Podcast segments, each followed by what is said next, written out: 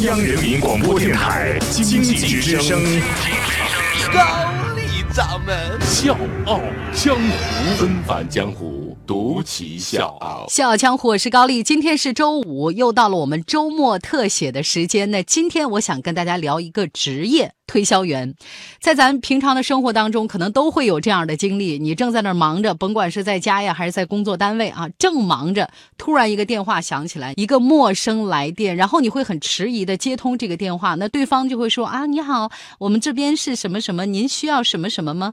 遇到这样的情况，我通常的处理方式就是四个字：谢谢，不用，然后挂掉电话。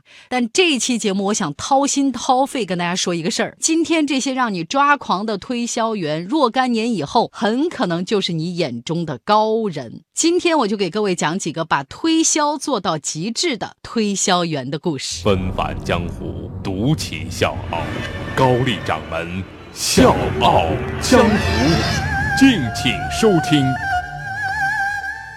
在沃特金斯公司有一位工作了四十年的金牌推销员，他的名字叫比尔波特。沃特金斯公司他自己呢，就是靠创始人在十九世纪六十年代推销那种擦剂起家的，后来呢就慢慢转型成了一家保健品公司。我们今天第一个故事的主人公比尔波特，他身上淋漓尽致地体现了推销员的三要素，哪三要素？风衣、帽子、手提箱，就是常年他都是这老三样。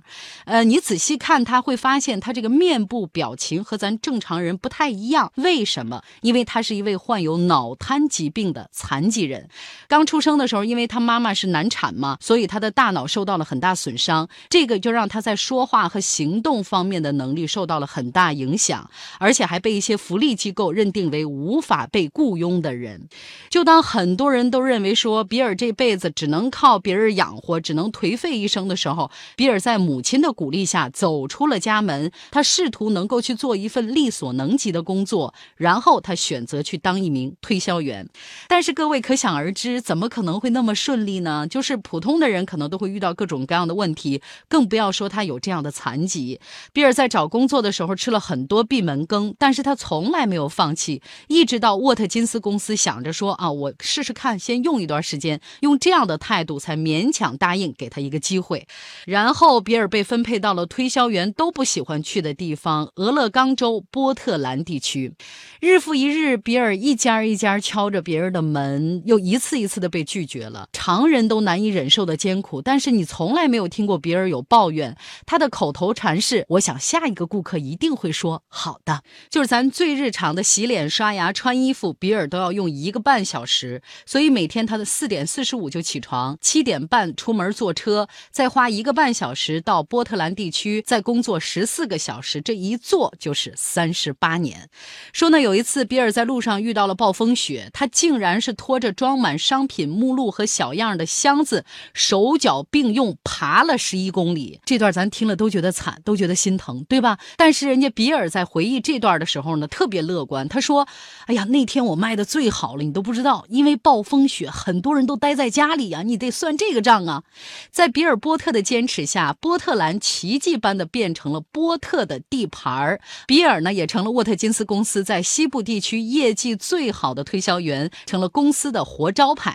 最酷的是，他的故事还被改编成了电影《永不放弃》，激励着所有人。大家好，我是《笑傲江湖》的内蒙听众武明义，是一个 IT 公司的市场总监。《笑傲江湖》有笑有泪，有血有肉，有启发，有彷徨。我每期必听。现在我邀请你在微信公众号检索“经济之声笑傲江湖”。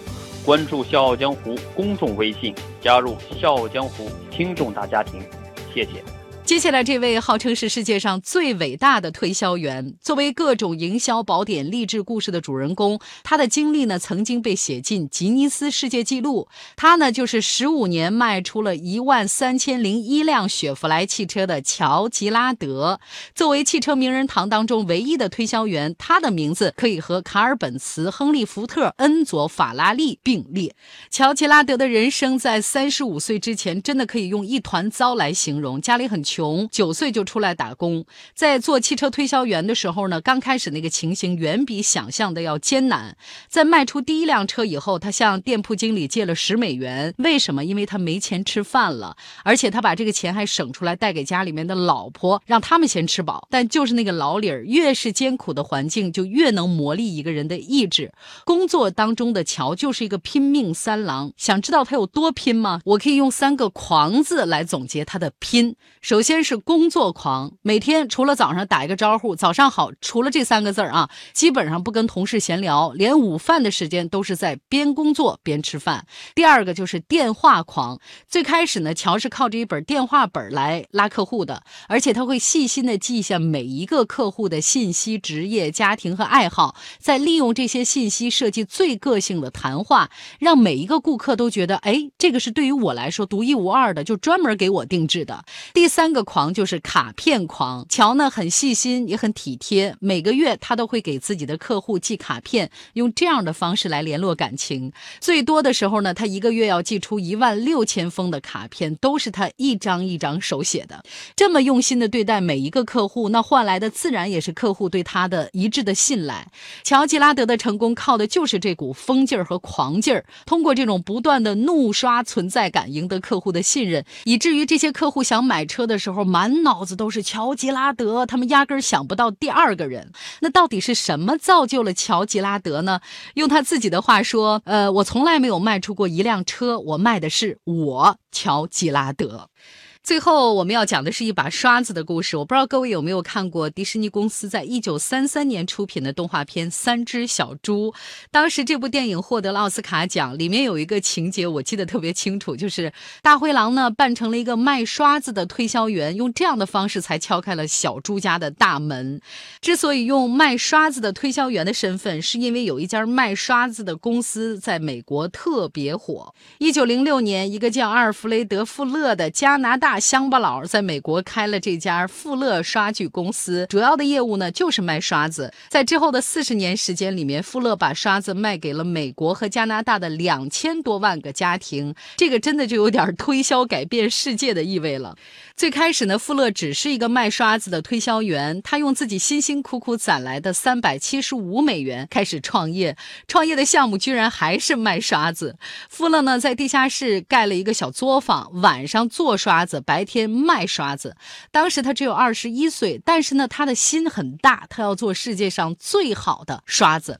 在富勒的刷子公司成立五十周年的时候，百分之九十的美国家庭都曾经接待过富勒公司的刷子推销员。富勒就认为，一个好的推销员不光要有专业的技术，还必须是一个绅士。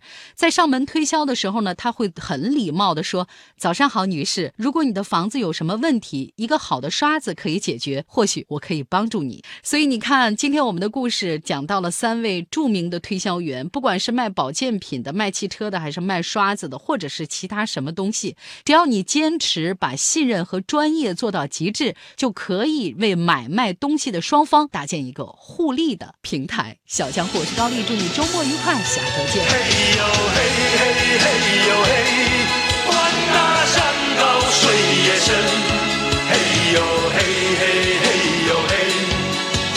能阻挡我。